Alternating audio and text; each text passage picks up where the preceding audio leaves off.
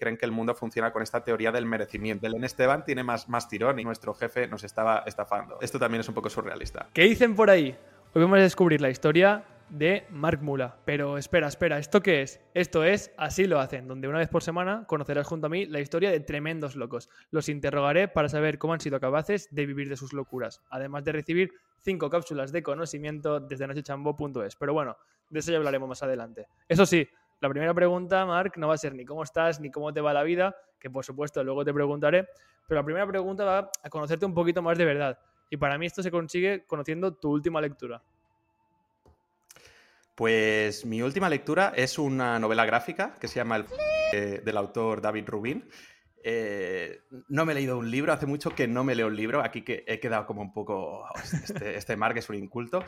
Es una novela gráfica esta que me he leído, que, es española, eh, sobre un asteroide que se está a punto de destruir contra la Tierra.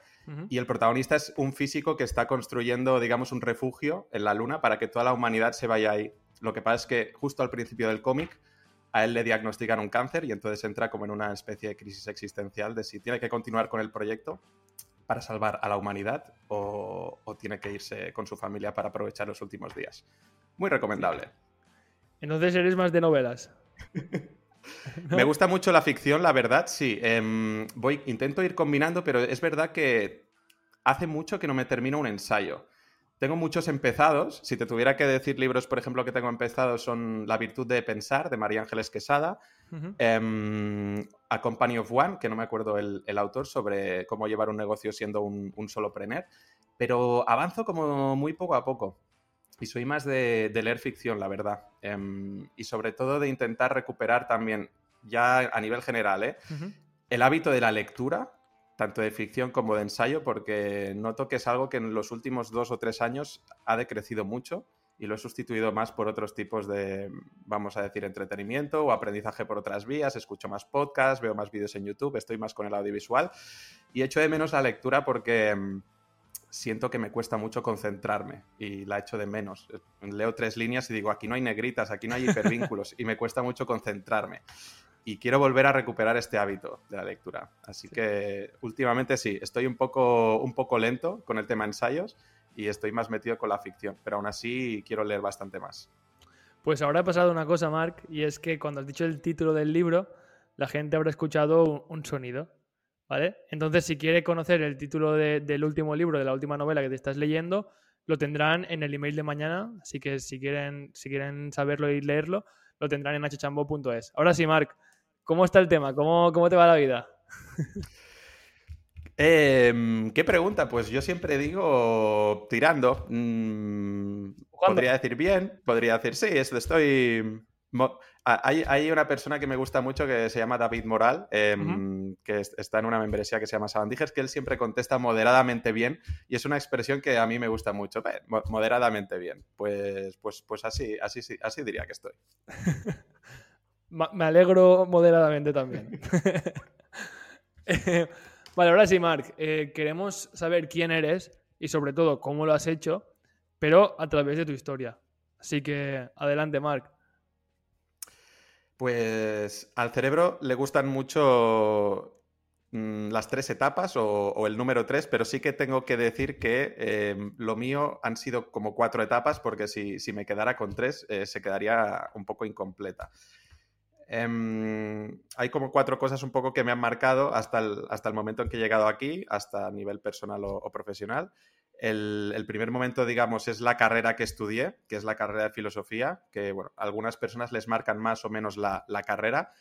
Em, filosofía para mí te instala una especie de, software en el cerebro que te condiciona una manera de, percibir el mundo, de relacionarte con, el conocimiento, de relacionarte con el desarrollo personal o la manera que tienes un poco de, crecer o de relacionarte con la vida, que es un poco que cuando lo tienes instalado cuesta mucho de borrártelo. Entonces, a partir de estudiar filosofía, pues a mí me ha marcado mucho, ¿no? Un poco también cómo enfocar el tema del mundo laboral, siendo una carrera que en teoría no sirve para nada y que no es aplicable y que cuando hay ofertas en LinkedIn no se buscan filósofos, ¿no?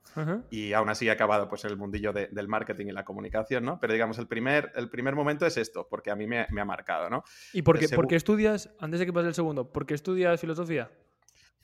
Eh, empecé comunicación audiovisual, pero lo dejé en el primer cuatrimestre. Em, yo quería ser guionista, yo quería dedicarme a escribir, a la escritura. Em, no tenía muy claro qué quería hacer, pero digo, a mí me gusta escribir y quiero dedicarme a esto. ¿Eres de los que pequeño escribía poemas a su amor platónico y demás? Ostras, pues no, eh, a mí yo nunca he sido mucho de poesía, pero alguna que otra carta sí que he enviado cartas o emails de estos ya currados cuando éramos un poco más, más mayores, sí que, sí que he enviado, ¿eh? estos así existenciales. Eh, una vez me, me, acuerdo mi primera, mi primera novia de la que me enamoré mucho me dejó y para, para volver pues le envié una carta, como que, la, persuadí para volver durante un tiempo más. Luego, luego no salió bien, pero bueno, la, escritura, ahí, ahí, vi, ahí vi que la escritura era poderosa, ¿no? Digo, bueno, bueno, durante un tiempo he recuperado mi amor, pero bueno, fue temporal. Y filosofía lo estudié porque al, al estudiar audiovisuales, que lo, lo estudié un poco más a nivel instrumental, digamos, em, como no me gustó, dije, va, pues ahora voy a estudiar una carrera donde no voy a pensar en las salidas, no voy a pensar a qué me voy a dedicar después ni a qué sirve, voy a estudiar lo que más me gustó en el bachiller. Y lo que más me gustó en bachiller a mí fue la filosofía, por esto, ¿no? Porque te hacía pensar, te hacía reflexionar. Em, unos tíos que estaban muy pirados o muy locos, como se dice este podcast, pues teorizaban de cuál era el sentido de la vida, cómo nos teníamos que comportar, cuál era el sistema político ideal. Digo, pues a mí me gusta aprender esto, me dan igual las salidas y me voy a meter aquí y a ver qué sale. Hostia, eh, hablando mal y rápido, ¿qué cojones, no? Porque de normal la, gente cuando, cuando empieza una carrera siempre lo hace por las salidas o porque... Bueno, casi siempre te iba a decir porque le gusta, pero la mayoría de la gente siempre es por la salida porque le va a asegurar un futuro y tú en este caso sí que lo hiciste porque te gustaba. Sí, después en segundo de carrera tuve otra vez una crisis, en plan, ¿para qué me he metido aquí si luego no tendré trabajo, no? Em, pero sí que es verdad, quizá hubiera sido más valiente elegirlo de entrada, ¿no? Pero lo elegí en un momento que yo estaba mal anímicamente, acababa de dejar audiovisuales y entonces, claro, mm, digamos que el, cuerpo me impulsaba mucho a decir, haz solo algo que te gusta, haz, solo algo que te gusta, ¿no? Em, lo de céntrate en el presente y tiras la pelota hacia adelante y el Mark de, aquí cuatro años ya se preocupará de, cómo, de cómo encuentra trabajo, ¿no? Pero, pero sí, lo elegí porque, porque me gustaba. Y sí que es verdad que mi, círculo cercano de amigos sí que elegía las carreras un poco más, pues eso, eh, como un medio para llegar al trabajo un poco que, que querían, ¿no? Y veía dos tipos de perfiles, o los que tenían muy claro lo que querían ser, que estos me daban mucha envidia sana, porque yo nunca lo he tenido muy claro, y los otros que decían, bueno, yo estoy aquí porque da trabajo, ¿sabes? En plan, pues que no tengo nada en contra de estas carreras, pero administración de empresas, pues es una elección más conservadora, ¿no? Derecho, que tampoco sabían muy bien lo que hacer, pero sabían que eso era más útil que, yo qué sé, que filosofía, humanidades o, ciencias políticas, ¿no?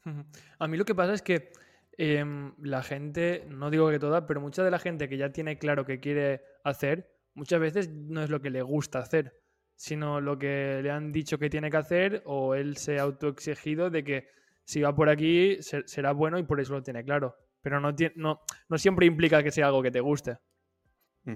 Sí, en esto están relacionadas, supongo, las presiones sociales y del entorno, ¿no? Lo que le han dicho que, tiene que, hacer, hay, hay, hay, mucha, ¿no? Los padres, las expectativas que ponen sobre ti, las expectativas que tienen tus amigos.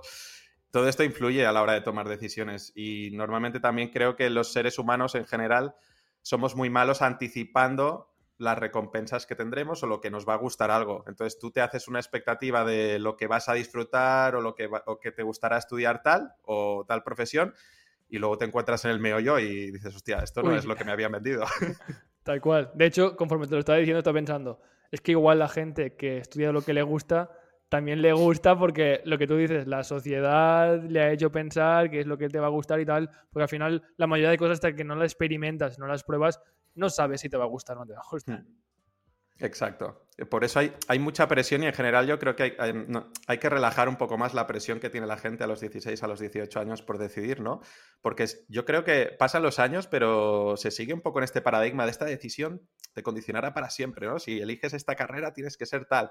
En plan, oye, mm, la vida da muchas vueltas y puedes reinventarte como un montón de veces. La carrera quizá te dará una estructura mental determinada, pero luego pues hemos visto un montón de, pues, de gente que estudiaba ingenierías y luego son entrenadores, o gente que estudiaba derecho y luego se han dedicado al diseño gráfico. Hemos visto un montón de, gente que se reconvierte con éxito, ¿no? O sea que menos, que sea menos intimidante, hay que relajar un poco más la decisión. Sí, en ese aspecto yo creo que sí que existe todavía esa mentalidad un poco antigua de cuando te estás explicando de qué trabajas, la última pregunta siempre es de lo que has estudiado, ¿no? Aunque no tenga nada que ver. A mí me pasa de que digo, no, ahora estoy con el tema de comunicación y tal, y la última pregunta siempre es, sí, sí, lo que has estudiado, ¿no? Y lo que yo estoy en una carrera técnica, pero siempre, siempre va por ahí. Me pasa con mucha gente que ya ni, muchas veces ni, ni, te escuchen, sino que presuponen que de lo que trabajas es de lo que has estudiado. Mm. No tiene nada que ver muchas veces. Sí, sí. Vale, Marc, pasamos a la segunda fase. Eh, la segunda fase es que yo empecé a emprender desde nada más terminar la carrera. Eh, entonces se me dio la oportunidad, cuando terminé filosofía, de participar en, en, la creación de una empresa que era, mm, era un canal de televisión de artes marciales y fitness, ¿vale? Entonces, al terminar filosofía, que yo me supe vender ahí también, de que en filosofía había aprendido pues a comunicar ideas, a analizar ideas, ¿no? Y por eso era válido para... Perdona que te corte, Marc. Es que esta historia es muy tocha y quiero que cuentes bien desde el principio. Ha dicho que esto surgió. A ver, ¿cómo surgió esto? Pues em, un amigo de mi padre que es doblador, que se llama Rafael Calvo, que, bueno, ahora, ahora, ahora no me salen los, actores que, dobla, pero en las pelis comerciales está, está Rafa Calvo casi seguro, o doblando o dirigiendo a algún actor. Em, es, un amigo de la familia, ¿no? Con, el que yo tengo también pues relación normal y, un día me dijo que debería conocer a unos piraos, me lo dijo así literalmente, que quería montar un canal de televisión y él sabía que yo practicaba artes marciales desde muy pequeño y que además yo en la carrera de filosofía había como profundizado mucho en las artes marciales a nivel conceptual, a nivel cultural, social y filosófico, porque muchos trabajos de la carrera los hacía sobre artes marciales. entonces me dijo, mira, aquí hay unos tíos que están montando un canal de esto, mm, te los presento y a ver qué pasa. Y nos organizamos una reunión un día y me dijeron que iban a montar una empresa sobre un canal de televisión de artes marciales y fitness. Y que si quería formar parte como, socio trabajador, digamos, tener participaciones, hacer una ronda de financiación em, donde entraran inversores a, poner dinero para tirar este, este proyecto adelante.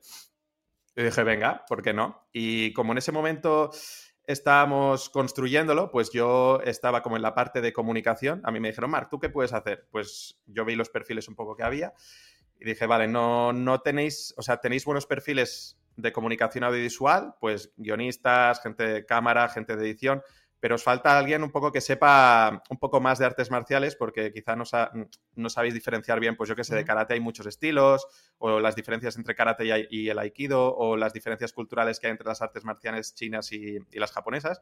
Pues yo os puedo, os puedo proveer de este bagaje, pues a la hora de plantear programas, a la hora de hacer entrevistas a, los personajes que salgan en los, programas, y aparte, como vengo de filosofía, pues puedo, puedo hacer documentos de comunicación. me, me supe vender así y me dijeron, vale, pues para adentro. Y, nos pusimos a, creo que empezamos a finales de 2012 a intentar tirar adelante este canal de artes marciales, que todavía, que todavía existe. Las cosas no salieron como, como nosotros queríamos, pero este canal está emitiéndose ahora actualmente las 24 horas del día por una red de televisión muy atípica en España, que nadie conoce, que se llama Cable Histórico que es, una red que llega como a pequeños pueblos y me parece que debemos llegar a 150.000, 200.000 personas en toda España, a lo sumo, pero en esta red de cable histórico, donde en cada pueblo hay un operador diferente, pues está emitiendo Fight Time Entertainment, que es un canal de, artes marciales y, fitness. Pero esto empezamos en, 2012. Entonces a mí me, me, marcó esta etapa porque yo directamente acabé filosofía y sin hacer ningún estudio ni de marketing, ni, ni MBA, ni nada de negocios, pues me metía a tirar para adelante un negocio donde en los perfiles en general eran gente que sabía cosas de artes marciales o de audiovisuales, pero no, no había perfiles puros y duros, vamos a decir así, de business y de marketing. Y entonces esto era algo que todos íbamos aprendiendo sobre la marcha. Entonces a mí esto me sirvió para darme muchas hostias y también, bueno, el learn by doing, ¿no? De mientras vas, tienes que ir aprendiendo esto porque hay que aplicarlo. Mañana tienes que hacer no sé qué, eh, para redes sociales, una campaña no sé qué, ¿Cómo se hace esto? Pues voy a ver qué hacen los demás, voy a implementar esto, voy a coger las ideas que más me gustan y voy a hacerlo, ¿no? Y, esta etapa me marcó por eso. ¿Conseguisteis algún granito? Em, el, hito que nos marcamos en este canal em, era salir en un operador privado muy grande en España, pues tipo Movistar Plus, em, Vodafone, Orange. Y estuvimos a punto de cerrar algunos acuerdos, que esto se encargaba el, director comercial, que se llama Alex, pero al final no, no, fructificó nada. Y al final lo que conseguimos fue salir en esta red de, cable histórico. Durante unos meses también estuvimos emitiendo mm, en la TDT, es decir, en televisión en abierto, en, en Islas Baleares. Mm, creo que fue medio año o un año. Lo que pasa es que no supimos encontrar Em, publicistas ni, patrocinadores como para llenar los huecos de anuncios, como para rentabilizar eso. Entonces nos, cortamos ahí de la TDT y nos quedamos ahí en, el, cable, en el cable histórico. Em, ahora están cambiando las cosas. Mm, aún, aún hay muchas resistencias, pero en 2012, 2013, 2014, 2015, en general en España, las marcas son muy reticentes a trabajar con, en este sector, artes marciales barra deportes de contacto, porque se asocian a, deportes como negativos, deportes asociados a gente chunga, vamos a decir, a la violencia, incluso los eventos de boxeo, de kickboxing, a veces en los ayuntamientos tienen muchos problemas para celebrarse.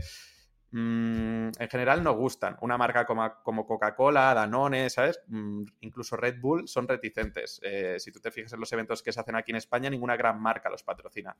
Esto está cambiando poquito a poco, pero igualmente aún, aún está, está muy difícil este sector. Aquí en España, porque en, otros países de Europa eh, hay mucha más cultura de artes marciales y en Estados Unidos ya ni te digo. Te, quería preguntar, ¿cómo estás viendo lo que está haciendo, por ejemplo, Ibai, Jordi Wild y, demás? ¿Están allanando el camino o al contrario?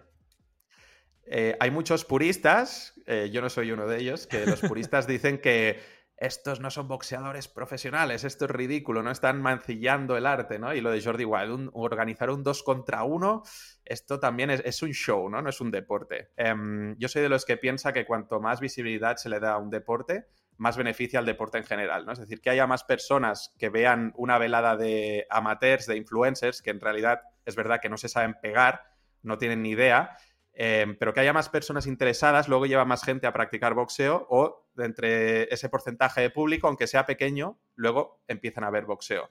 Y lo mismo con Jordi Wild, eh, gente más interesada en las artes marciales mixtas, ¿no? Y eso hace que luego los luchadores cobren más dinero. Entonces, a los que están criticándolo, ya sean entrenadores o luchadores, al final les ayuda a ganar más dinero a largo plazo y a conseguir más patrocinadores. Entonces, yo creo que es muy bueno para, para el deporte que pase esto. Lo que pasa es que incluso Jordi Wild, Ibai no sé qué números maneja, pero Jordi Wild dijo que tenía el mismo problema en 2023, que ninguna marca se atrevió a patrocinar su evento y que soltó 200.000 pavos, esto lo dijo en un podcast, los soltó de su bolsillo. Y ahora cuando ya se ha visto que es un éxito, ahora sí que las marcas están detrás, ¿no? Pero de entrada no, no quisieron saber nada. O sea que fíjate que también Jordi Wild con el poder de convocatoria que tiene, nadie quiso meterse ahí por los prejuicios de, violencia. O sea que, pero es una cuestión cultural española, porque en otros países las marcas sí que, sí que ponen su sello. Tal cual, me, recuerda mucho cuando, bueno, cuando pasó por el podcast El último Running, que comentaba que su documental le estaba costando mucho eh, promocionarlo o incluso venderlo incluso hablando de cosas culturales, como puede ser que me comentaba que yo no tenía ni idea que aquí en Valencia eh, venía también la WWE y, también se hacían los yauros, los, los yauradores que se en, en valenciano, los agricultores, también competían entre ellos y, eran la parte inicial del show. Incluso hablando de la cultura, ninguna marca ni ninguna institución quería promocionarlo. Entonces, es, no sé, sí, sí no lo termino de entender, pero se le ha arraigado la cultura, ¿qué comentas tú? Sí, no, no, sé cuáles son las causas sociológicas exactamente, porque em, el boxeo creo que pues en los años 50 o 60 en España creo que, tenía bastante tirón. Pero bueno, se ha asociado con violencia, eh, a veces hay grupos que protestan cuando se organizan veladas, que es, esto, ¿no? Fomenta la violencia para, para, los jóvenes, que no son buenos ejemplos, ¿no? De hecho, eso fue uno de los retos que tuvimos con este canal de televisión de Fight Time, ¿no? Porque dijimos, tenemos que transmitir una, imagen un poco más amigable, un poco más blanda, un poco más de centrarnos en los valores que transmiten las artes marciales, ¿no? De, sobre todo a los niños, que les da disciplina, que les da autocontrol. Y alejarnos un poco más de, la imagen así más eh, que es la que genera prejuicios, ¿no? De la gente practica esto para luego pegarse por la calle, ¿no? Cosas así. Pues queríamos alejarnos un, un poco de eso. Pero sí, sí, es algo que, es algo que cuesta todavía. Es la imagen que, se tiene aquí en España. Hmm. Pero sí, al final, eh, lo que tú dices, em, lo más importante, yo creo que la gente que da visibilidad a algo. Y el problema es, pues eso, la, persona que lleva toda la vida entrenando en el gimnasio de debajo de su casa, en el box o en el tatami, y luego ve que un tío que no tiene ni idea mm. está viéndolo mucha gente y está ganando mucho dinero. Pero mm. es que realmente funciona así. Cuando más visibilidad tengas, pues, pues más retorno vas a tener, tanto monetario, tanto a nivel de visitas, como repercusión. Y hay que entenderlo. Sí, sí. O sea, yo, yo por una parte empatizo, ¿no? Con, una persona que, pues eso, que ha estado siempre machacándose, que entrena seis horas diarias y aquí en España además está muy, muy, muy mal pagado. Si, si cobras mil euros por un combate, ya considérate que estás muy bien pagado, ¿no? Pero sí que es verdad, eh, para, ti y para mí que venimos del marketing, quizás normal, ¿no? Pero hay, hay, hay muchas personas que, el que creen que el mundo funciona con esta teoría del merecimiento, ¿no? De yo me dedico tanto a algo entonces merezco una recompensa, ¿no? Y realmente pues no funciona, no funciona así, ¿no? Em, y, que una persona que tenga más influencia que tú em, y atrae la atención de la gente, pues has de entender que la gente querrá ver a esa persona luchar, ¿no? Entonces, mm, muchas veces el, mundo del deporte, sobre todo de los deportes de contacto, son como muy, muy ajenos al, marketing y a la comunicación y es algo que tienen que, mejorar, ¿no? Porque se, se piensa que solo haciendo bien su deporte ya es suficiente, ¿no? Y eh, hoy en día, pues también tienes que construir una audiencia, tienes que hacer que la gente esté interesada en, verte, ¿no? Y ese es un poco el, valor añadido que tú das, eh, que si eres capaz de conseguir que mucha gente quiera ver tus combates, pues tú tendrás un mayor sueldo y tendrás mayor repercusión, ¿no?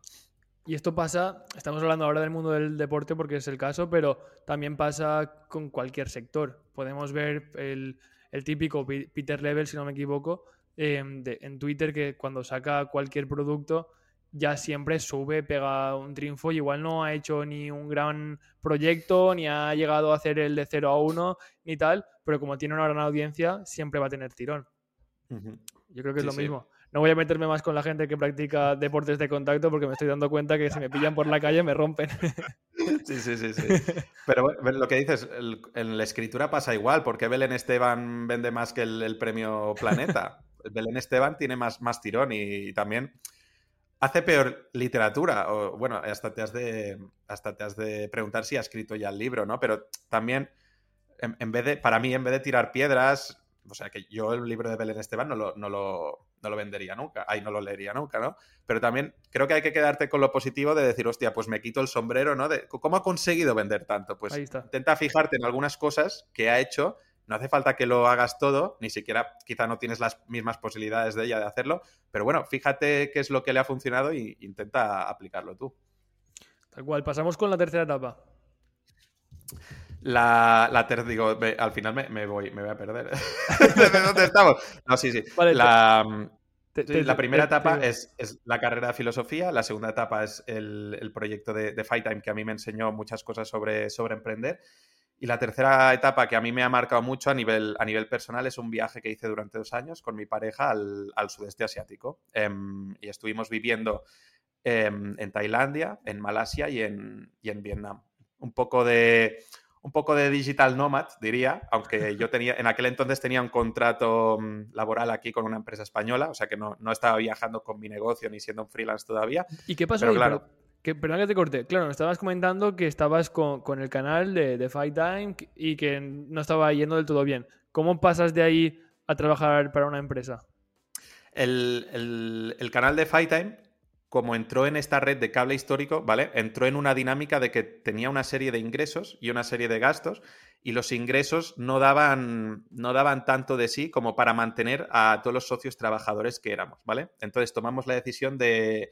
El canal podía seguir como digamos, autoalimentándose de manera mínima y sacando unos beneficios mínimos, que es lo que está haciendo durante estos años, unos beneficios mínimos para de vez en cuando producir contenidos nuevos e incorporarlos a la parrilla, pero no podíamos vivir todos del canal. Entonces decidimos que todos nos íbamos como a separar, la empresa sigue activa y de vez en cuando todos, desde nuestros ámbitos profesionales, contribuimos a Fight Time de manera, de manera puntual, nos seguimos reuniendo online y de vez en cuando pues seguimos trabajando en el canal, pero es como se ha convertido en un, en side project.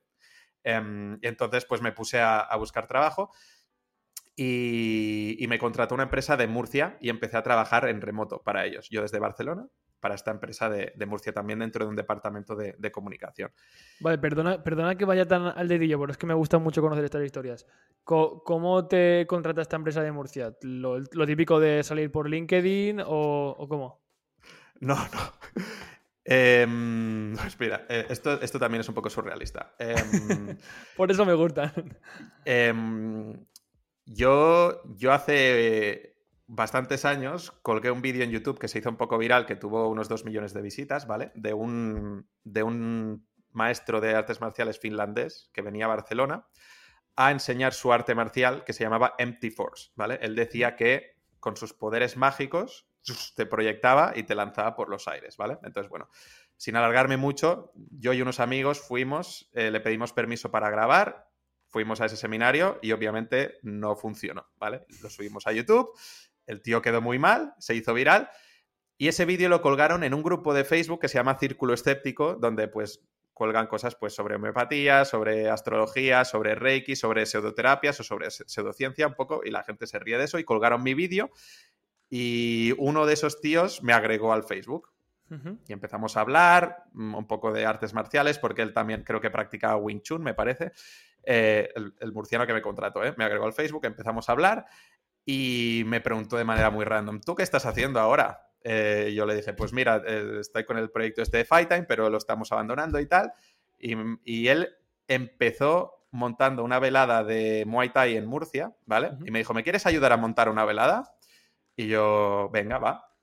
Y le ayudé a montar una velada en 2017 que se llamó Ragnarok Fight Series, que le, em, le ayudé con el branding para encontrar una tonalidad y una comunicación así de estilo de, mitología nórdica. Me fui ahí a Murcia, hicimos la velada y luego dijo, oye, tengo otra empresa, em, ¿quieres estar en el departamento de comunicación? Y yo, vale. O sea que fue así, mm, random por un grupo de, Facebook. las cosas, las cosas sí, sí, sí, sí. En, en, ese momento sí, sí, sí. Pero sí, yo soy muy fan de las conexiones que se hacen en redes sociales porque nunca sabes las oportunidades que, que vas a encontrar. La gente a veces está muy obsesionada con los números, ¿no? De cuánta gente llegas, ¿no? 10.000 personas, 100.000 personas, ¿no? Pero a veces para conseguir una buena oportunidad solo has de, has de impresionar a una persona. Entonces, si cuelgas un vídeo y lo ven 40, no te preocupes porque quizá un día de esas 40 te ve el CEO de no sé quién o el no sé qué de no sé dónde o alguien que quiere montar un proyecto y le gustas y te contacta. O sea que a veces solo has de impactar a la persona correcta, no, a muchas personas. No sé cuántas veces he contado ya esta historia en el podcast desde que me la ha contado Ignacio Verges, pero es que me gustó mucho. Ignacio me comentaba que él subió un día un tweet con, un diseño, él es diseñador y, demás, con un diseño de una web y llegó, tuvo un alcance de 11 personas. Que eso, pues, en, en teoría es una puta mierda, hablando rápido. Sí, sí. ¿Vale? Pues resulta que una de esas 11 personas tenía un amigo que está buscando un diseñador web para un megaproyecto, ¿qué tal? Bueno, pues al final Ignacio ha terminado haciéndole el diseño a este megaproyecto. Y tal cual lo que estás hablando tú.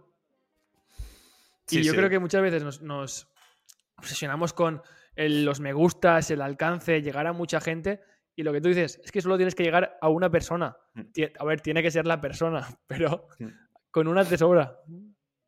Sí, sí, pero no, es tan raro. Em, yo de hecho creo que es bastante más habitual de los que nos pensamos, de también personas con muy pocos seguidores que facturan una cantidad de dinero bastante impresionante comparados con personas con muchos, muchos seguidores que nos parecen mucho mejores profesionales solo porque tienen muchos seguidores, pero o facturan a veces lo mismo o, no tanto. Pero como nos guiamos por, los followers y hoy en día la autoridad, incluso la tele, cuando presentan a alguien, no sé qué, y tiene dos millones de seguidores, pues nos dejamos perder un poco por las métricas estas vanidosas que se llaman. Sí, yo, yo ahí intento muchas veces apoyarme en, en amigos o en mi pareja, de que al final yo creo que todos, cada uno en la suya, pero vivimos en nuestra burbuja si yo ahora te comento a alguien, yo creo que compartimos parte de esta burbuja, te comento a alguien del mundillo, pues igual a los dos nos parece wow, pero si se lo digo a un amigo, seguramente me diga e-, ese, ese quién es. O qué pasa, o si yo ahora bajo a la calle y le digo, ¿te has leído el último libro de Isra Bravo? Me dirán, ese quién es. Entonces, por eso que, que sí, lo de la autoridad está muy bien, pero tiene autoridad igual en tu cabeza, en tu burbuja, que no digo que no tenga mucho, que lo conozca mucha gente y tal, seguro que sí, y es así, pero que no, son tan, tan, tan como creemos. Mm. Sí, sí. O sea, en el, en el, en, nuestra sociedad sigue imperando al final, aunque se diga que la televisión tiene cada vez más, menos audiencia, pero la televisión y la prensa al final es lo que marca el, Star System que hay en España. Y es verdad que hay mucha gente en el mundo digital muy conocida, pero es que el ecosistema digital, aunque mueva muchos millones, sigue siendo un ecosistema pequeñito y en realidad todo, casi todo es campo lo que hay. O sea, falta mucho por digitalizar, sí, sí. Eso para nosotros es bueno. sí, sí, claro es que sí. Vale, ¿y, cómo quedó este viaje por, por, Bali, por Asia? Pues estuvimos viviendo en, Tailandia, en Malasia y en Vietnam. Y eh, a Bali solo fuimos un, poco rollo de vacaciones. Eh, ah, por decir que habías estado, ¿no? Indonesia.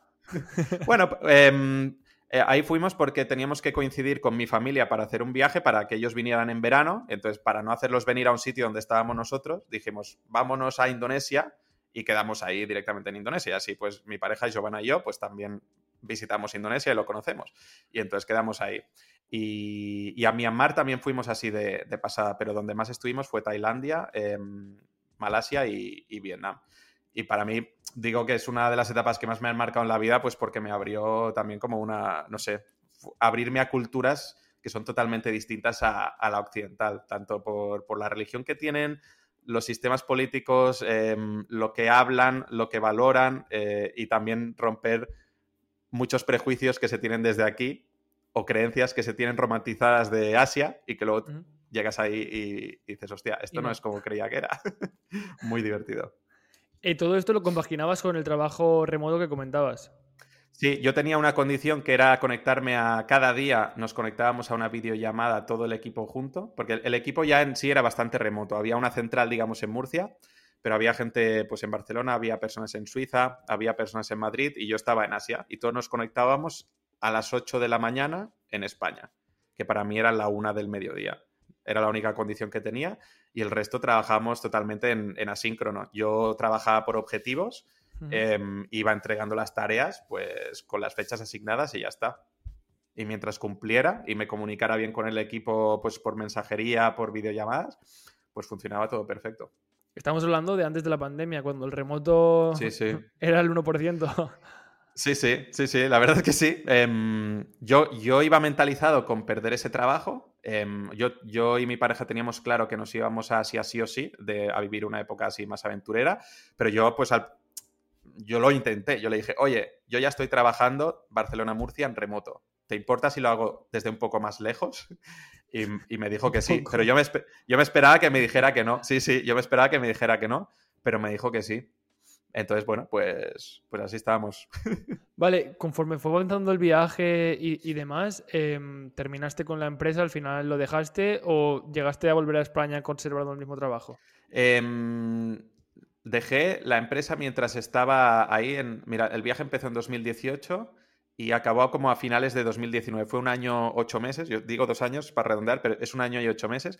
Y lo dejé a, mediados de 2019. También porque se me hacía bastante tedioso lo que estaba haciendo. Em, estaba también como muy poco ilusionado y también un factor muy importante, del que tampoco puedo dar muchos detalles, es que mm, todo el equipo, bueno, parte del equipo estábamos sospechando que nuestro jefe nos estaba estafando. Y ahora mismo hay una demanda penal contra él, em, del que si quieres en otra entrevista entraremos a fondo en el tema, pero ahí había cosas que no estaban claras y, preferí salirme. Claro, ¿toda esta empresa para qué era? Em, la empresa asesoraba a personas eh, para irse a Georgia, eh, para abrir empresas en Georgia y abrir cuentas bancarias en, Georgia y establecer también su residencia en Georgia para hacer elusión fiscal. La elusión fiscal es, una actividad legal, lo que es ilegal es em, defraudar impuestos, ¿no? Pero la elusión es simplemente una actividad donde tú pagas menos impuestos acorde a la legalidad internacional, ¿no? Lo que pasa es que la empresa también está involucrada con algunas actividades relacionadas con las criptomonedas que, bueno, pues ahí no, ahí no estaba tan claro lo, que hacía. Sí, sí, sí. Y entonces, como vimos que había muy poca transparencia por parte de, nuestro jefe, cosas que no cuadraban, contradicciones, pues mucha gente nos, fuimos yendo y yo me, me piré en, 2019. Vale, no, no nos vamos a meter por ahí entonces. Tú durante este, este viaje y al final estabas viajando, estabas trabajando, ¿tu cabeza tenía espacio todavía para ir pensando en nuevos proyectos, side projects y demás? ¿O estabas más centrado en vivir la aventura del viajar? Em, en, aquel entonces sí que estaba, abrí un side project, ¿vale? Que aún, aún, está online, aunque está abandonado, ¿vale? Que se llama elguerreromoderno.com, que es, es una web de, de, entrenamiento, filosofía y artes marciales, donde yo también pues intenté aunar las aficiones que tenía entonces. No sabía exactamente cómo lo iba a monetizar, pero yo quería escribir un poco sobre esto, filosofía y artes marciales, para, para personas que practicaran artes marciales en general, pero sobre todo para los que practicaran artes marciales occidentales, porque hay un problema que es que los practicantes de artes marciales orientales mm, tienen buenos referentes culturales o filosóficos. Pues si tú entrenas karate, pues tienes tienes el libro de Gichin Funakoshi, tienes a Masoyama, si entrenas Aikido tienes a, a Morihei Ueshiba, tienes referentes filosóficos para decir, este es mi arte marcial y esta es mi filosofía. Pero los que entrenan deportes de contacto o artes marciales occidentales no tienen eso. Entonces yo intentaba unir pues eh, ideas de la filosofía de, la carrera que estudié con las artes marciales, ¿no? Para que tú cuando estuvieras practicando pues también tuvieras una especie de brújula, ¿no? Este era el side project que, que monté. Pero bueno, se podría decir que sí, que está muy centrado en, vivir el, viaje y en, perderme ahí en, las aventurillas, que no en el, side project. A ver, el side project, conforme lo has comentado, realmente pretendía ser una locura. Pretendía ser e-, ese, libro, ese, lugar donde se viese la gente reflejada la, la filosofía del deporte que practicaba. Actualmente sigues dándole, aportando contenido, comunicando y demás, o lo dejaste? No, lo dejé en 2019 también, me parece, por esa época. Porque no, no sabía, en aquel entonces no sabía exactamente cómo, cómo monetizarlo. Em, y no lo sé. Mm, no, le veía como mucha, mucha salida. También creo que, me desmotivé. Pero lo de. A ver, si, si aún estáis es por algo. No lo quiero matar del todo, ¿no? Si no, ya hubiera dejado de pagar el hosting y el dominio y todo, ¿no? Pero bueno, está, está, está abandonado y está, está, en stand-by. Sí, sí, sí, sí. Mm, quizá algún día lo, retome, no lo sé. Cuando volviste a España, ¿qué pasó? Cuando volví a España, eh, llegué unos meses antes de la pandemia y tuve un contraste muy bestia entre estar viajando por el mundo libremente y estar encerrado en casa. Pero al llegar a España y un poco decepcionado con la, con la experiencia esta que tuve por cuenta ajena, Em, es cuando pensé en, montármelo por mi cuenta y, hacerme autónomo y entonces ofrecerme a, las empresas para, trabajar como, freelance. Em, y entonces desde 2020, se podría decir, sí, desde 2020 es cuando, cuando soy un solopreneur, o si se le quiere llamar así, o, un freelance. Y, vale, ¿cómo, ¿cómo, empezaste? Claro, porque siempre está guay decir, bueno, soy freelance, soy tal, pero todos sabemos, o al menos los que somos, lo, difícil que es empezar, darte a conocer. Mm. Perdona, si quieres te puedo ayudar en el marketing. Eh, ¿Qué es el marketing? ¿O qué me vas a ayudar? ¿O qué? Me gustaría saber cómo, cómo iniciaste en este camino y cómo has ido construyendo tu, tu marca. Pues mi marca no tiene nada que ver con los servicios que yo ofrezco de, freelance. Es decir, yo ofrezco servicios de, comunicación, de estrategia de comunicación, servicios también de, copywriting para reacción de anuncios, email marketing y páginas web. Y eso no tiene nada que ver con la marca Mark Mula, ni está en mi podcast de, Ideas en Movimiento, ¿no? Ni, nada de lo que comparto con redes sociales, ni te digo que me puedes contactar aquí para, contratarme, ni, ni nada de eso, ¿no?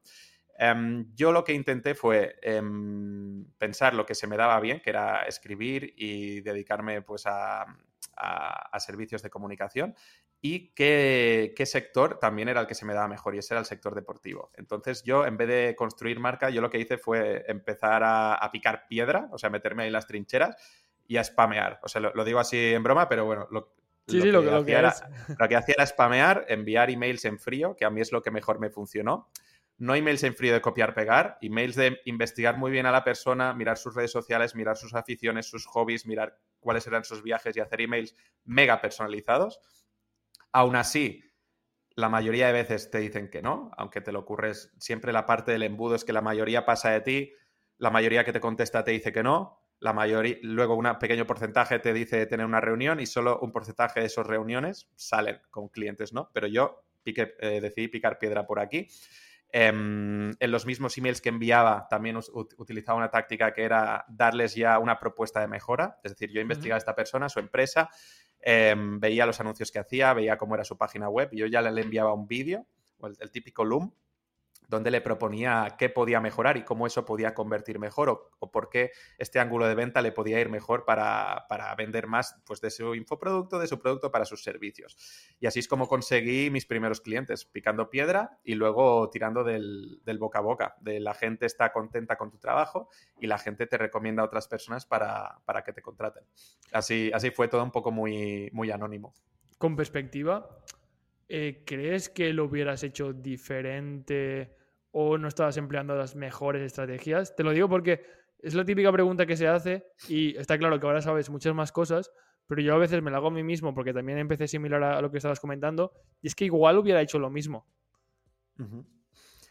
A ver, hay el sesgo este del superviviente, ¿no? De que como a mí me ha funcionado, pues parece que, parece que esté bien, ¿no? En retrospectiva, ah, sí, claro, fue lo correcto. Em, pero si, ahora me quedara sin clientes, yo creo que repetiría la misma estrategia. No sé si haría mails en frío o no, pero tiraría de, contactos o de gente que sabe ya lo que me dedico. Decir, hola, hola, estoy aquí. Em, por ejemplo, recontactar a personas a las que he dicho que no, porque ya, o sea, personas que se han interesado en contratarme y yo he dicho que no, pues porque ya estaba con la agenda cerrada, recontactar, hola, que sepas que vuelvo a estar en activo, hola, que sepas que ya, ya puedes contratarme si te interesa o que te puedo ayudar otra vez. Eh, y si no, volver a mirar. Por ejemplo, si me, si me quemara del nicho o del tipo de producto en el que estoy escribiendo y buscara nuevos nichos, pues intentaría repetir la, misma estrategia. Lo que pasa es que ahora creo que lo puedo hacer de una manera un poco más reforzada porque puedo aportar casos de éxito. Antes era intentar persuadirte de cómo te podía ayudar, pero aún sin mucha credibilidad. Y ahora yo cuando voy trabajando con clientes me voy guardando los números o, si no pido acceso a los números oye, desde que estoy aquí, ¿cuánto he mejorado la conversión de los emails? ¿Cuánto he mejorado los clics o el coste por clic o el coste por adquisición en los anuncios? Yo todo esto me lo voy guardando. Luego, obviamente, no digo para quién lo he hecho porque esto es confidencial, pero digo, mira, he trabajado para estos clientes y ha mejorado esto. Entonces ahí tengo más credibilidad. A eso te iba a decir, que se entienda bien cuando dices enseñar em, el trabajo previo. Porque mucha gente podría entender que es el típico portfolio de eh, mira cómo he escrito el anuncio o mira mi diseño y realmente estamos hablando de hablar de resultados, que realmente lo que le debería de interesar a una persona que te vaya a contratar. No ver cómo era el texto, eh, qué verbo utilizaste o que, se entienda también, porque está el típico... Yo sé, sé, que esto divide mucho a la gente, el tema de portfolio sí, portfolio no. Yo soy de los que cree que no, pero sí que sí que creo que enseñar unos resultados es algo más que normal. Al final yo voy a contratar un servicio, sí que me gusta saber si este chico ha conseguido algo o no ha conseguido, pero no creo que se vea con una landing eh, leyendo un texto porque seguramente tu caso no va a ser el mismo. Correcto. Y ah, como dices, lo que le importa al final a la gente es, es el resultado. O sea, tú puedes, tú puedes Tú puedes enseñar un anuncio nuevo que hayas escrito. Mira, soy muy creativo porque tu marca es una, yo qué sé, es una marca de vender tazas de, cafés y he hecho un anuncio con naves espaciales y tal. Dices, bueno, pero muy bonito, pero mm, consigue que más gente me preste atención o que más gente compre las tazas. Si al final no lo consigue y al final solo hay que, solo hay que decir, pues este gorila mola un montón y eso consigue más clics, ¿sabes? Al final la gente lo que quiere son, son resultados. Tal cual, tal cual. ¿Y cómo, cómo hiciste? Porque claro, me parece complicado el comunicas en todas tus redes tu marca personal a nivel de soy Mark, me gusta hacer deporte, eh, ofrezco servicios, pero como una pata más, sin, darle mucha importancia. Eh, ahora estás también con el tema del podcast que ahora comentaremos, mm. pero ¿cómo has utilizado el canal online para vender los servicios? Aparte del tema de emails en fríos y demás, ¿no has hecho ningún, no has utilizado el marketing de contenidos? no has utilizado nada de eso? No. todo, em, directo. Sí, estuve publicando quizás. Instagram lo tengo abandonado, ¿vale? O sea que, bueno, no sé por qué me sigue siguiendo gente en Instagram, pero no publico nada desde hace dos años. Pero si entras en mi Instagram, hay como cuatro o cinco publicaciones típicas también de copywriting, de pues la fórmula para hacer mejores titulares, ¿sabes? Pero vi que tampoco me ayudaba a conseguir clientes y aunque eso no me ayudara, ya me estaba yendo muy bien con el boca a boca. Entonces dije, pues, ¿para qué utilizar las redes sociales, ¿sabes? Las redes sociales son muy poderosas para conseguir clientes, pero en mi caso no, no era de ahí de donde estaba consiguiendo clientes. Entonces dije, ¿para, ¿para qué seguir? O sea, ¿para qué dedicar? Yo valoro bastante el tiempo. ¿Para qué dedicar ese tiempo a crear contenido para conseguir clientes cuando los clientes me están viniendo ya y me están viniendo por otro lado?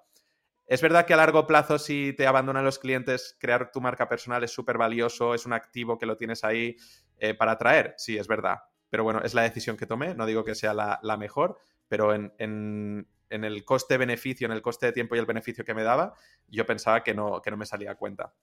Entonces ha sido todo siempre boca a boca. ¿Actualmente sigues enviando esos emails? ¿A empresas o gente con la que te gustaría trabajar? o ¿Crees, ¿Crees que puedes aportar?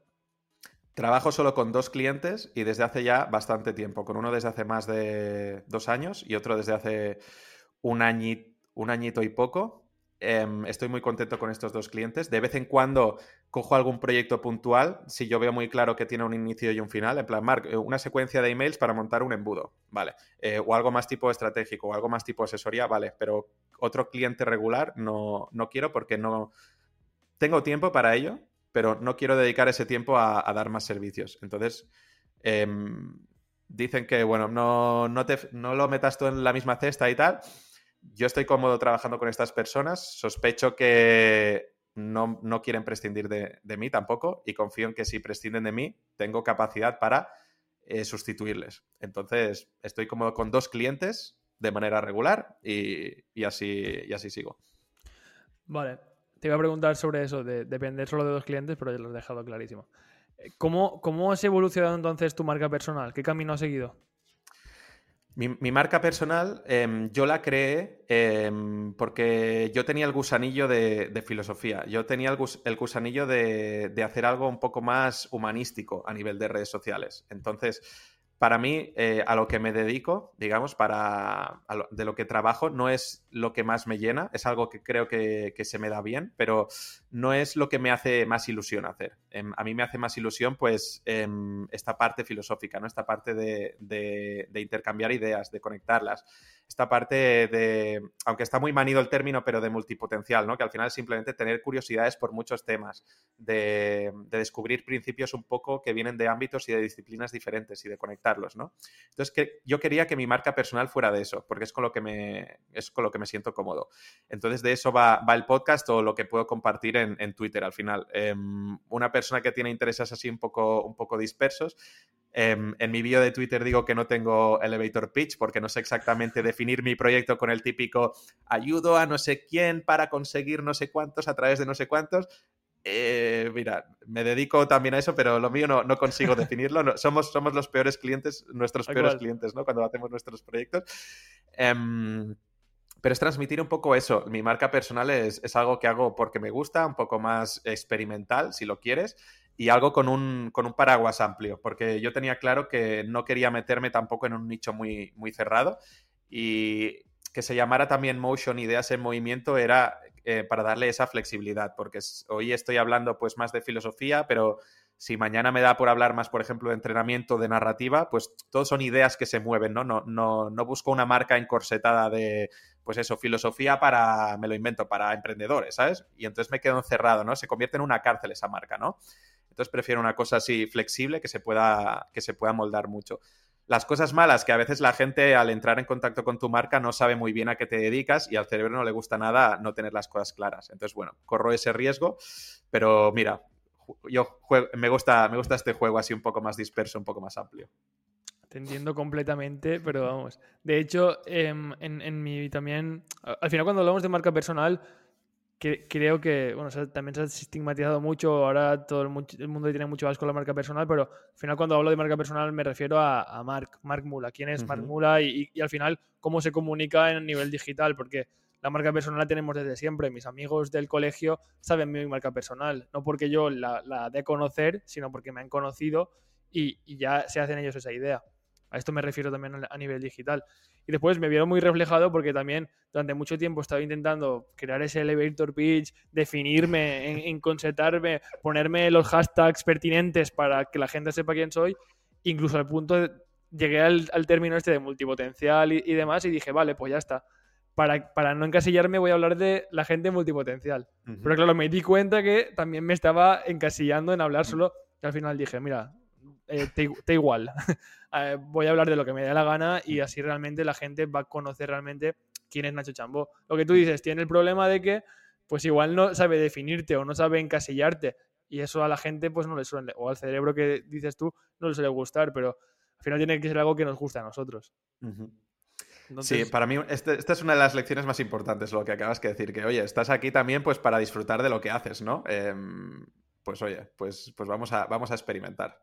Sí, sobre todo porque en el mundo, no sé, creo que vemos el mundo digital muy diferente a lo, que hacemos en la realidad y si cada vez pasamos más tiempo en el mundo digital o, queremos pasarlo, tenemos que ser nosotros mismos. Yo no voy por la calle intentando, bueno, yo, por lo menos intento ir por la calle Em, que la gente le guste lo que hago o depender de lo que me dicen. Yo voy por la calle con mis aguaros súper raras porque me gusta llevarlas, em, voy a caminar por la montaña y tal, pero porque me gusta. Entonces, si en el mundo digital también quiero hablar de esto porque me gusta, subir una foto de tal, ¿por qué no tengo que hacerlo? ¿Por qué no cuadra con mi marca personal? Realmente igual está, está entrando en choque sí, esto, es lo que le pasa a mucha gente, ¿no? Bueno, que en realidad es una buena estrategia, yo no digo que no, ¿eh? Em, pero que claro, si pues haces una marca sobre, tu marca personal sobre, solo va sobre SEO, solo va sobre copywriting, solo va sobre marketing, pues como que te limitas a compartir, ¿no? Hay, pues si ahora comparto una foto con mis zapatillas caminando,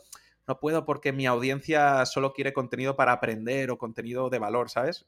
Plan, hostia, pero si a mí me apetece también compartir un poco más de mí, que, la gente sepa quién es, quién es Marco, quién es Nacho, ¿no? No solo el contenido que, del que hablamos, pues, pues es, otra vía también, ¿no?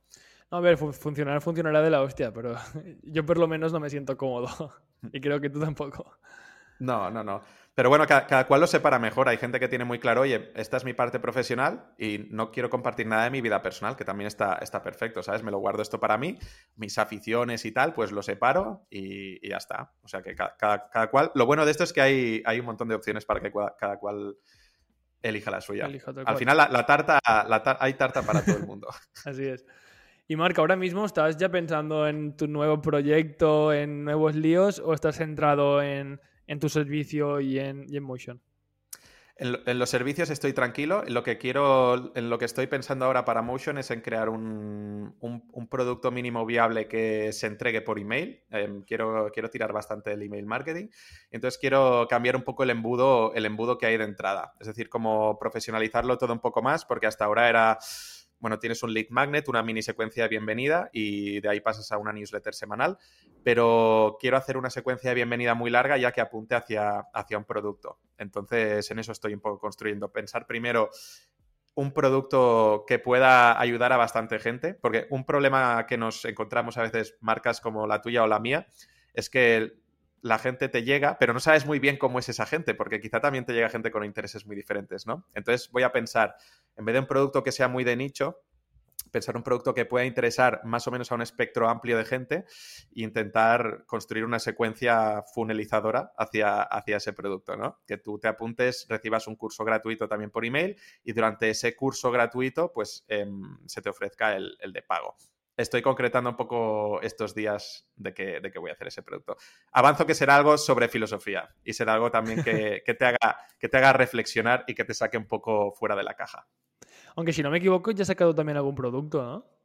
Hice un curso en diciembre, em, era un curso online en directo, que se quedaba grabado si lo querías ver, pero hice un curso de, de tres días. Era un curso de introducción a la filosofía, tres jueves seguidos, em, sesiones de una hora y media. Em, lo hice para 20 personas máximo y entonces el primer día em, fue un poco hacernos las preguntas de qué es la verdad. El segundo día las preguntas de cuáles son los valores que, deberíamos cultivar, que trabajamos bastante dilemas morales, de hacer elegir a la gente eh, ¿tú elegirías esto o elegirías esto? ¿Salvarías a no sé quién o, salvarías a no sé quién? Y, el y, la tercera sesión reflexionamos un poco sobre la felicidad y las teorías filosóficas más importantes que hay alrededor de, la felicidad. Eso fue lo, que saqué. Todo, todo en digital, si no me equivoco. Sí, era, era online en, directo, o sea, decir, que el, valor del curso era que lo hicieras pues a la hora que tocaba, de, de 7 a 8 y media, pero se quedaba, se quedaba grabado. Entonces, para mí, un poco el valor que le di era eso, ¿no? Que, que la gente participara. Me nutría mucho todo el rato de hacer preguntas, nada más empezar. Mm, vamos a, vamos a sacar, vamos a ponernos a pensar. Eh, os voy a colgar aquí una foto y por qué, por qué creéis que, que, está ahí o no está ahí. Entonces, nos preguntamos qué es la verdad, solo si es porque tus ojos te lo confirman o no, o te podrían estar engañando. Fue como bastante interactivo, ¿no? Y este es un poco el, el valor que, que le quise dar. Más que yo pegando una chapa, pues oye, vamos a pensar entre todos y a nutrirnos un poco de las experiencias que hemos tenido todos al final sobre cosas que creemos que cómo construimos la verdad, valores también que, tenemos y nuestra idea de, felicidad. Fueron las tres grandes sesiones que, hicimos. Y la verdad es que estuve bastante contento porque se llené las 20 plazas que, que quería y seguramente repetiré algún curso con este formato. Lo que pasa es que sí que es verdad que llegué a la conclusión de que no quería que este formato fuera un poco el core de, mi negocio de Motion, porque no es un formato escalable. Mm, bueno, puedes subir el precio, puedes subir las plazas, pero bueno, llega un momento que has de estar ahí en directo, ¿no? Em, entonces, creo que es algo que haré cada quizá un par de veces al año sobre otros temas. Mm, puede que repita este curso o puede que haga uno nuevo. Em, pero lo que quiero hacer son cosas que sean más escalables, tipo algo que se pueda entregar por email, algo que se pueda entregar por audios, es lo que estoy intentando concretar estos días. pues yo te iba a hacer una propuesta totalmente antiescalable, que era al final sacar, estaría guay sacar una fase 2 para gente que ya ha asistido a un primer curso y hacerlo incluso presencial en la montaña y demás, porque vamos, ahí sí que puedes conectar mucho más con las ideas, es más fácil. Sí, sí. Eh... Pero es antiescalable a, Antiescalable total. La gente sabe pagar el viaje aquí. Sí, sí, sí, sí. Por eso, al final sería para una fase 2 una vez ya hagas la parte digital, como gente que ya esté en ese nivel de conciencia. Cuando sea un gurú y tenga ese poder de convocatoria. Hombre, no, no, ya, lo tienes, ya lo tienes. vale, Marc, pues bueno, yo creo que ya sabemos un poco quién eres y, y sobre todo cómo lo has hecho. Así que vamos a pasar con, cinco áreas que para mí son muy importantes y me gustaría saber cómo las enfocas tú. La primera es el cuerpo, que bueno, yo creo que, ya conocemos un poco cómo... Bueno, creo que ya sabemos un poco tu respuesta, pero para mí el cuerpo es el vehículo que nos lleva a todos los sitios, ni el coche ni la bicicleta, al final nos movemos con el cuerpo. ¿Lo cuidas, le rindes culto? Eh, sí, y mira, voy a decir una, cosa que creo que, es, que, puede interesar a, más gente, que Em, yo no diría que tenemos un cuerpo, sino que somos un cuerpo, ¿no? Es decir, no, no ni siquiera somos esa persona en la bici o en el coche, sino que te diría que, somos el coche, ¿no? Eh, estos son paranoias también de, la filosofía que durante muchos siglos eh, Platón y, y, Descartes han hecho siempre una separación muy bestia entre lo que es el cuerpo y lo que es el alma, y es algo que tenemos heredado hasta nuestros días, ¿no? Que para, para entendernos va muy bien siempre separar cosas mentales y cosas corporales, como para funcionar, son conceptos útiles, ¿no? Pero que en el fondo la mente es un, es un producto del cuerpo. Primero fuimos cuerpo y a partir de un estadio de nuestra evolución desarrollamos la conciencia. La conciencia emanó del cuerpo, ¿no? Entonces, esto porque lo explico, no, no, no, porque sean fumadas, sino para que le demos esa importancia al cuerpo, porque es que somos cuerpo, no tenemos cuerpo. Entonces, si no cuidas el cuerpo, Mm, todo está relacionado. Eh, bueno, ya, sabemos de cómo malos estilos de vida pueden afectar también a tu estado de ánimo, a cómo ves las cosas, ¿no? Entonces, cuidar el cuerpo para mí es muy importante. No solo la práctica deportiva por, porque te guste practicar algo, sino también, pues, esto, ¿no? El hecho de, de cuidarte y porque yo creo que a través de prácticas que tú haces con el cuerpo, luego las extrapolas a otras prácticas que siguen siendo con el cuerpo, porque lo que estamos haciendo tú y yo, pues es con los ojos, es eh, la voz está saliendo del cuerpo, todo es cuerpo, ¿vale? Pero ya nos entendemos que lo que tú pones en práctica con el cuerpo, la, disciplina, la constancia, la superación que tienes en un deporte, luego lo extrapolas a otros ámbitos, ¿no? Al ámbito laboral, al ámbito de las relaciones. Entonces yo soy muy fan de, hacer cosas con el cuerpo y sacar lecciones de ahí y aplicarlas a, otros ámbitos de, de, la vida. Y por eso pues sí, muy fan de, muy fan de cuidarme. Hostia, con las respuestas que me estás dando, me encantaría que hablaras un día con Mark Fass, porque entre tú y él, menudo show. bueno, pues organiza una tertulia. Pero vamos, increíble. Vale, bajando. De hecho, nunca lo había pensado como lo dices, pero lo hilo. Me, me recuerda mucho al libro de Sapiens, cómo habla también del cuerpo, como lo hacemos al principio, vamos tomando conciencia y cómo empieza en las, los cotilleos, no sé cómo lo, decían en el libro, pero que empezamos a comunicarnos, a comunicarnos por eso y demás. Entonces me, cuadra mucho también. Em, igual eres eh, de los que no les, gustado, no les ha gustado nada Sapiens. No, lo he leído, la verdad. No lo he ah, leído.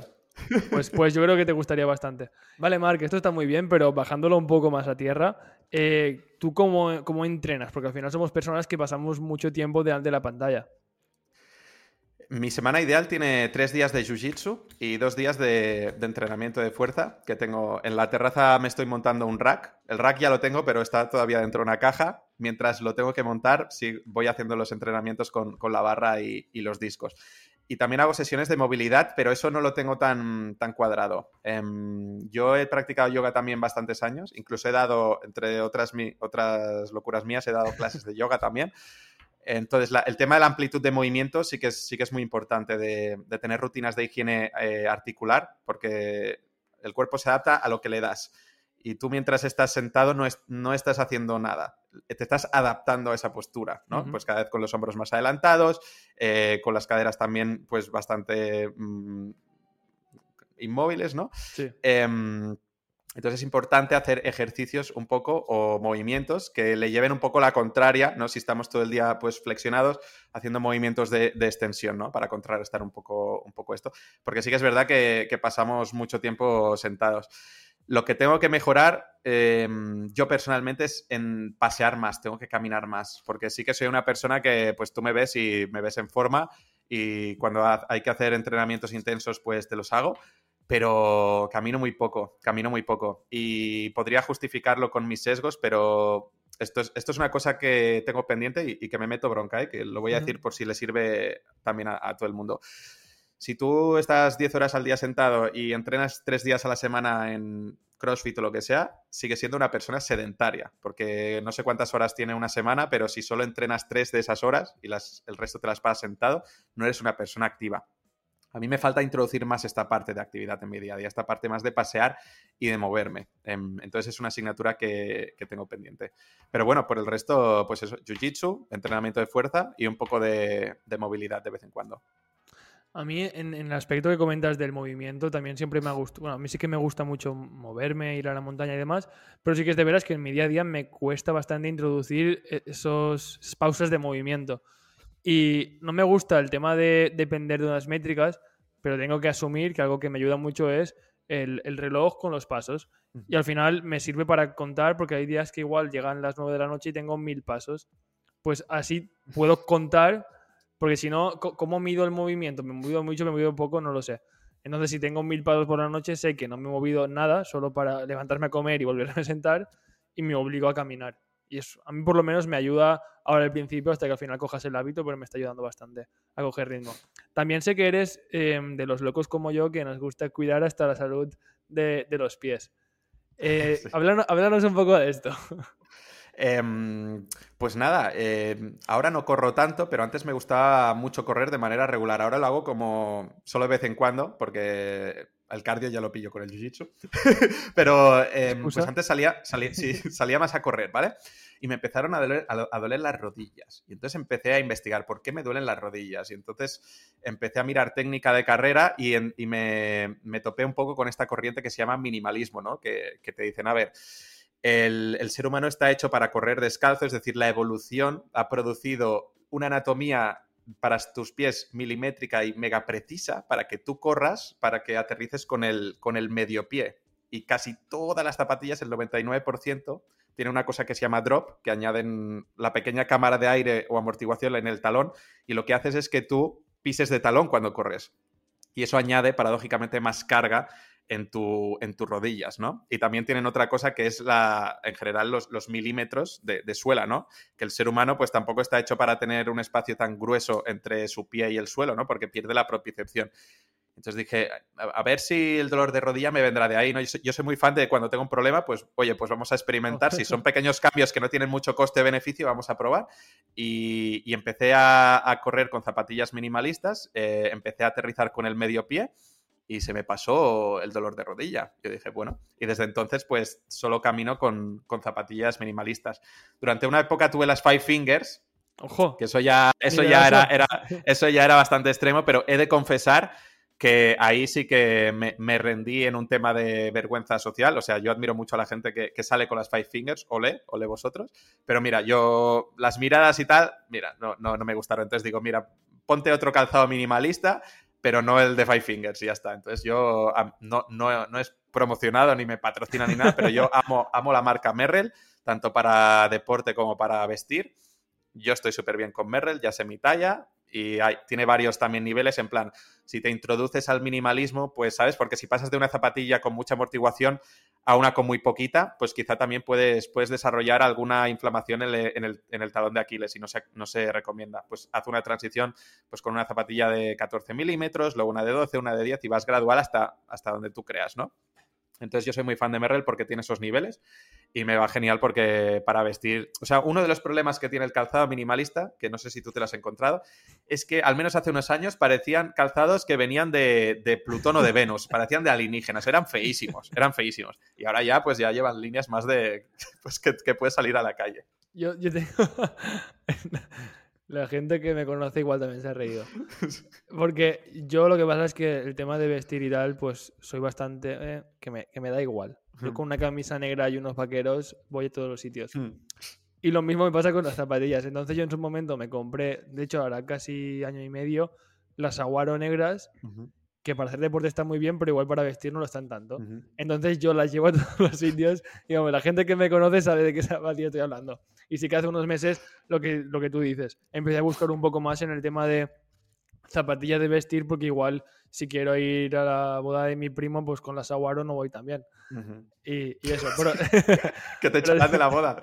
No te dejarán comer. Claro. Entonces eso, estoy, estoy todavía introduciéndome a este mundo de la moda minimalista. Miraré las Merrell, que si las recomiendas. Por cierto, Mark, un, un email, por si esto lo está viendo algo de, alguien de Merrell. Eh, mark, Además de por la paranoia de, la amortiguación y tal, de verdad, bueno, para quien quiera introducirse, es que, es que son más cómodas. El calzado minimalista es mucho más cómodo, tu pie se siente mucho más libre, tiene mucho más espacio. Yo también la última vez que fui a una boda y me tuve que poner el calzado este mm, tradicional, hostia, qué incómodo es ir con esto, por Dios, es que no, no, no, puede ser, no puede ser. Entonces, que se, va muy bien, se va muy cómodo. Probad calzado minimalista y ya veréis que, que os cambiará la vida. También nos has dicho una cosa muy importante y para mí es la horna. La horna de la zapatilla es mucho más ancha. más ancha, sí. Por eso vas más cómodo porque no, te notas el pie encerrado por, por, la punta, sino que tiene los dedos para respirar, tienen espacio. Sí, sí, son la caña. Bueno, ya... si queréis más, buscadlo. vale, pasamos con el siguiente pilar, que es la mente y las emociones. Sé que en este pilar tú nos podrías hablar durante horas, pero me gustaría saber un poco cómo te entrenas también a, ti mismo o cómo intentas conocerte en este aspecto. Al final, cómo superas miedos, eh, cómo entiendes las creencias, cómo juegas con tu ego y, demás. Uf, a ver, ahí, ahí, ahí, van, muchas preguntas, ¿eh? Em, no, no, no, soy un tío demasiado obsesivo porque creo que a, creo que también hay una burbuja como muy grande en el tema del autoconocimiento, de que a veces estamos un poco insatisfechos continuamente, ¿no? Es que me tengo que conocer mejor, es que tengo que mejorar esa, parte de mi personalidad, es que tengo que ser más, no sé, pues menos, menos egoísta, tengo que ser no sé qué. Y muchas veces como que ya es, ya es suficiente con, lo que tienes. Obviamente, eh, todo, el mundo podemos mejorar, ¿no? Y, y, está bien, ¿no? Pero que veo como una ultra obsesión últimamente con el tema de mejora un 1% cada día y yo soy muy plano, oye, que sí que hay cosas que puedo mejorar, pero creo que ya, ya, ya, ya, está, ya está un poco bien, ¿no? Estoy, estoy en un área que estoy, estoy bastante cómodo, no porque esté aquí elevado ni sea ningún, ningún gurú ni nada, ¿no? Sino porque me, me, empiezo a encontrar un poco cansado de, de la matraca esta de, de, la mejora personal y de la superación personal eh, cada día, ¿no? Pero, pero aún así, mmm, no tengo un método como de autogestión concreto. Yo las veces que lo he necesitado he acudido a, mi psicóloga. Mm. Em, animo a, muchas personas porque esto sigue siendo un tabú cuando estamos tristes, cuando estamos quemados, cuando estamos pasando por una mala época, acudir a, un profesional eh, o acudir a tus amigos a que, a que te escuchen, a, verbalizarlo o a explicarlo a alguien. Em, incluso no quedarse con el primero que encuentres, porque yo, em, bueno, tampoco es que haya ido a muchos, pero tuve una mala experiencia con un psicólogo y, ahí podría haber dicho, pues vaya mierda, esto de la psicología no sirve para nada, pero luego a la segunda encontré una psicóloga que me ayuda un montón. Entonces, que no te quedes con la primera persona que, se, cruza, que se cruza por tu camino.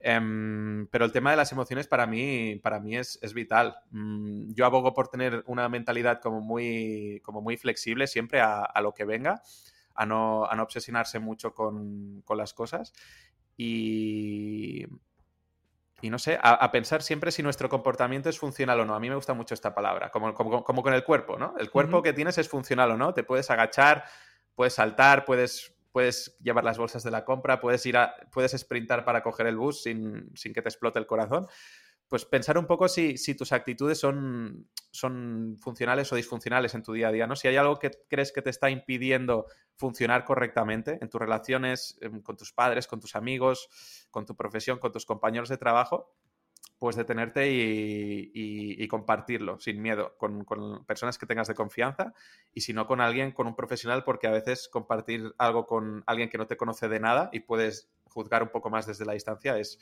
súper beneficioso. Tal cual yo, sin desprestigiar el trabajo que hacen los psicólogos, pero creo que muchas veces necesitamos alguien que simplemente, entre comillas, nos escucha. Mm.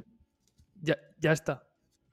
Porque terminamos entrando aquí dentro, aquí dentro, aquí dentro, aquí dentro, y entonces es un punto que necesitas lo que tú dices, verbalizarlo con alguien y sentir que eso no, imagino que igual va inerte en el ser humano o es por algo, pero yo creo que necesitamos sentir que nos están escuchando. Yo creo que ahí muchas veces eh, pues tu cuerpo se descarga o no sé qué pasa, todavía no, no, lo, he, no lo he descubierto, pero que ya te sientes mejor o igual ese miedo, ese nerviosismo, ese tal, pues se te pasa de manera temporal o ya se, te pasa. Sí, yo, bueno, tampoco sé exactamente cuál es el mecanismo, pero somos seres sociales, eso segurísimo. Entonces el hecho de, compartirlo con, una persona, entre comillas, de, de tu tribu, Em, o muchas veces yo creo que, no sé cuál es el fundamento científico, pero creo que las cosas suelen ser peores cuando están en tu cabeza y luego las verbalizas. Y vale, que pueden ser graves o, pueden, pueden ser duras, pero cuando las sueltas parece que se alivian un poco, no son tan duras como solo estaban en bucle en tu cabeza. Entonces el hecho de soltar yo creo que alivia mucho. Vale, Mar, pasamos con el siguiente, que es el tema del tiempo y productividad. productividad que no estar ocupado, que son cosas muy diferentes. Vale, yo como tú soy una persona muy celosa de, mi tiempo. Em, para mí mi tiempo es sagrado, intento... Eh, no paro de hacer cosas, la verdad, igual eso lo tenía que solventar, pero por lo menos me creo que cuando invierto tiempo en algo es porque me gusta, porque quiero y porque realmente le, voy a sacar un rendimiento ya a nivel de dinero, a nivel de emociones o porque me gusta. ¿Cómo, cómo haces tú con tu tiempo? ¿Eres de los que lo tiene todo sistematizado? ¿Utilizas herramientas o...?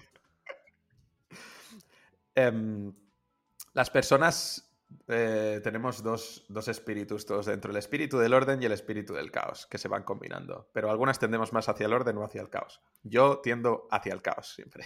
Entonces, la productividad... Em, todo esto de los sistemas, de los hábitos relacionados con la productividad, yo nunca he conseguido implementar nada así de, levantarte siempre a la misma hora, em, guardar el móvil en un cajón, bloquear, o sea, he probado un montón de cosas esto, guardar el móvil, usar bloqueadores de, navegador, de aplicaciones y tal, siempre encuentro la manera de saltármelo. Em, entonces soy una persona que tiende más al caos. Yo utilizo herramientas, obviamente, en mi día a día para gestionarme, para controlar las tareas. Eh, soy muy fan de Todoist porque he probado de todo, Asana, ClickUp, Notion, un montón. Pero al, final lo que a mí me funciona es una simple checklist que yo pueda ir tachando y ya está, sin complejidad añadida. Soy una persona que tiende mucho a, cuanto más simple mejor. Todoist es, es, mi, es mi amigo. Em, tampoco me, me, suelo reservar bloques de súper rígidos de hoy de 9 a 11 haré esto, haré tal. Yo sé que de cada día he de hacer trabajo para mis clientes y trabajo para Motion y los días que toca entrenar, entrenar. Y al final del día, a, la noche, segura no hacer nada, estar con mi pareja, ver juntos una serie, mm, charlar de cosas pues que, que, nos apetezcan, jugar juntos a la Nintendo Switch o, o lo que sea, o irnos a pasear, ¿no? Em, así que soy súper desorganizado en este sentido. Vale, pues entonces la noche y el día tenemos aquí. tú, eres, tú eres persona que tiende al orden, entonces. A full. A full. eso es bueno, eso es bueno. A mí no me hagáis caso. No, no, no, no, no, no, no, no. Esto no no, no es bueno. Igual para algunas cosas sí, pero de hecho a veces intento aprender a ser desorganizado mm. Al final lo que tú dices, yo creo que, que, la vida o todas las cosas tienen esa parte organizada y desorganizada. En la vida muchas cosas pasan que o no tienen un orden lógico o pasan de forma aleatoria, no las puedes prevenir. Y para la gente que somos muy organizados y muy sistemáticos, nos rompe completamente. Es un puñetazo que te deja seco. Entonces, estoy intentando también aprender a esa parte em, espontánea o como lo quieras llamar, de... Al final es coger la parte espontánea y saber implementarla dentro de mi sistema, ¿sabes? Pero, intentar jugar con los dos porque ser tan ordenado tampoco, tampoco creo que sea tan bueno. Pero bueno, yo, yo en ese aspecto sí que, por ejemplo, con Calendar y con Coda me lo monto todo. Coda también lo probé. y, no, ¿no? No, o sea, o sea es, una súper herramienta, ¿eh? Pero, claro, tiene, cosas que no necesito y que me distraen. Yo solo quiero mi lista de tareas y tacharlas, no quiero nada más. no quiero integrarlo con nada. Me, mm, me, gusta porque el otro día con un cliente le estaba yo hablando de, pues eso, mis movidas de, pues con el calendario y lo integro con el Coda y hago no sé qué. Y él me dijo, no, no, me dijo, ven, ven aquí. Me enseñó su pantalla y tenía la checklist del, Microsoft, que no sé cómo se llama, y lo tenía todo ahí. Y me dice, yo, la lista de la compra tengo una carpeta con una lista para mis tareas y tal. Y conforme me llega algo, lo pongo en la lista y ya llegará su turno. Y lo tacho y ya está. Y yo diciéndole, claro, pero es que eso lo puedes integrar dentro de Coda y no sé qué, y un calendario. Y me dijo, que no me líes, que yo quiero la de la checklist y ya está. Sí, sí. Al final yo creo, mira, rescato la idea de funcionalidad. Em, tender al, tender al caos o al orden está bien, pero cuando hay demasiado caos, en mi caso, seguramente hay momentos que soy disfuncional y necesito añadir más orden. Y para personas ordenadas, pues que lo llevan al extremo hasta que llega a algún punto de disfuncionalidad y necesitan un poco más de caos en su vida. Pues entonces ir valorando si es funcional o no eh, el momento en el que estás. Tal cual, tal cual. Vale, pasamos con el siguiente, que es el tema de las relaciones. Y a mí personalmente me pasa que cuando empiezo un proyecto, cuando me pongo foco en algo, pues eh, descuido muchas veces pues, relaciones de amistad, incluso de familia. ¿Tú cómo, cómo haces con esto? Em, sí que yo tengo tendencia, quizás yo soy un poco lobo, solitario, que no soy una persona que sienta que necesite mucho el componente social para, para encontrarme bien. Em, pero claro, es verdad pues que las relaciones hay que cuidarlas porque como el cuerpo, pues lo que no, no entrenas lo pierdes, pues las relaciones igual. Si no, si no le riegas la planta, también se, se muere, ¿no? Eh, con esto no quiero decir que no es que no me guste el componente social, pero simplemente no, no le doy tanta importancia como para ver a alguien todos los fines de semana, eh, por ejemplo, ¿sabes? Que si quedamos más frecuentemente, pues, pues yo, ya, yo ya estoy bien, ¿no? Entonces sí que es verdad que me pasa como a ti, como has dicho, a veces que, dejo las cosas de lado, em, sobre todo si tenemos side, side, projects o queremos hacer crecer una marca personal o un proyecto, ¿no? Que tenemos que nutrir al margen de nuestro trabajo, pues a veces hipotecamos mucho los fines de semana para eso, ¿no? Em, y, dejamos de lado otras cosas, ¿no? Mm, volvería a decir el, punto, el punto de, funcionalidad. Eh, las relaciones que estás llevando ¿Crees que son funcionales? ¿Algún amigo tuyo te ha echado alguna vez algo en cara? Em, también es verdad que yo creo que a veces, esto conforme también vas, vas madurando, te das cuenta de que quizá mantienes algunas relaciones solo por compromiso, pues porque es, es, una amistad que llevas desde el colegio o algo así, y quizá también estas, estas cosas de no quedar tanto te ayudan a replantearte si realmente esa amistad te aportaba tanto como creías o la puedes soltar o puedes quedar menos con esa persona y, no pasa nada, ¿no? Y no, no, no engancharte tanto a, este tipo de relaciones pero en general no, no es algo que le preste mucha atención, ¿sabes? O sea, no es algo que tenga también, como también soy un poco caótico, no sé si hay gente que, se apunta en el Notion, pues cuando queda con una persona y le pone un icono verde, naranja o rojo, según cómo ha ido la quedada, yo qué sé, quizá hay, hay gente aquí muy, muy friki de, esto, ¿no? Eh, o, que, o, que, o, que, pone cinco estrellas a cómo ha ido la quedada, bueno, no sé, no sé. Pero no, no sé, yo soy más de, de ver las cosas sobre la marcha que van fluyendo y, de sensaciones. Ostras, hace mucho que no veo a esta persona, tengo ganas de, quedar. O, hostia, es verdad que hace tiempo que este amigo me está diciendo de quedar y yo le he dado largas o le he dicho que no varias veces, ¿sabes? Em, si a mí me apetece también quedar, pues venga, voy a buscar un hueco y ese día no voy a trabajar o no voy a hacer tal o me salto un entreno o lo que sea y quedamos, ¿no? Pero lo llevo con, bastante naturalidad. No sé, no sé qué haces tú. No, yo, yo no, no, llevo ningún sistema ni, ni, nada. Sí, de hecho, pues yo te lo pregunto más que nada porque sí que soy de, de eso, me meto en mi burbuja. Y claro, yo entiendo que la gente desde fuera pues lo vea como está trabajando. Pero es mm. que, claro, para mí estar trabajando es estar con, con esto que estamos haciendo ahora mismo, em, estar trabajando para un cliente o ponerme a rediseñar mi web porque creo que ahora mismo puede ser mejor o ponerme a hablar con gente por redes porque también tengo una relación. Entonces, claro, yo entiendo que desde fuera se puede ver así, pero para mí estoy haciendo también muchas cosas. Y también en ese aspecto soy muy de me gusta, no sé, yo lo digo mucho, igual queda raro, pero me gusta la soledad, me gusta estar conmigo mismo. no sé, a, veces incluso le digo a mi, novia que tengo un, mundo interior muy grande o algo así. no sé, pero que, que, me gusta en ese aspecto. Y, y eso, no, no, no, soy el mejor ejemplo tampoco en este, en este caso. Lo que sí que te quería comentar es que lo que decías de los amigos, eh, Fleta, si no me equivoco, que se llama, sí que hizo una aplicación que era algo así, rollo, te, ponía, no sé si lo has visto, de tu pues de tu lista de contactos tenía como un mini algoritmo y te decía cada semana con quién hablar para siempre estar hablando con, gente y demás. Bueno, una rayada que para la gente que le guste tener organizado también eso, estaba muy bien. Yo no lo implementé. Vale, pasamos ya con el último pilar, que sería el tema del dinero y tu relación con este. Para mí el dinero es algo muy importante y que lo veo como un medio para conseguir cosas. No sé tú qué relación tienes con este, si, no sé, coméntanos un poco. Lo veo, lo veo igual que tú. Em, a ver, a todos nos gusta, nos gusta el dinero, ¿no? Em, he, pasado por fases también de, no, de no tenerlo Em, entonces, en esas fases es cuando también lo, valoras más, ¿no? Em, y por eso también he pasado fases de, trincheras ahí de, de, spamear, cuando me ha tocado eh, ir a por servicios. Me ha, he, tenido fases también de, rebajar precios, aunque esto pues quede mal, eh, porque hay que cobrar muy alto para valorarte como profesional y tal, pero oye, cuando estás en estado de necesidad, eh, la necesidad apremia, ¿no?